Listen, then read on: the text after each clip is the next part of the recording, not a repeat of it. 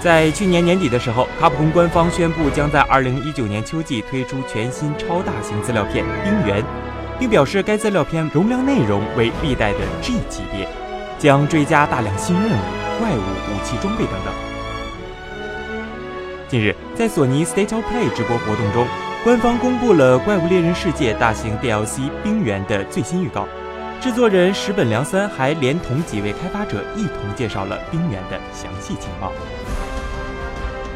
在该 DLC 中，玩家的老朋友驯龙正式回归。回归后的驯龙继承了它攻速快、动作灵活多变的特征。玩家可以通过一系列的探索任务收集怪物信息来发现驯龙。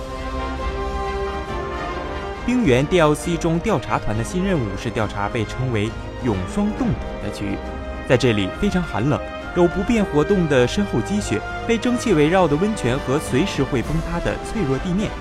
在这里，系列老玩家熟悉的道具热饮会再度上线，小型生物波波也会出现。玩家的任务是调查永霜冻土未知的环境和生物。新怪物猛牛龙、冰鱼龙和冰咒龙也将会闪亮登场。DLC《冰原》将于九月六号登陆 PS4、Xbox One 平台，PC 平台更新要再等一段时间，预计要等到今年冬季。更多情报将会在今年六月的 E 三展上公开，敬请期待。请扫描以下二维码，添加关注“游戏风云”官方公众号，更多精彩好礼及互动内容，你值得拥有。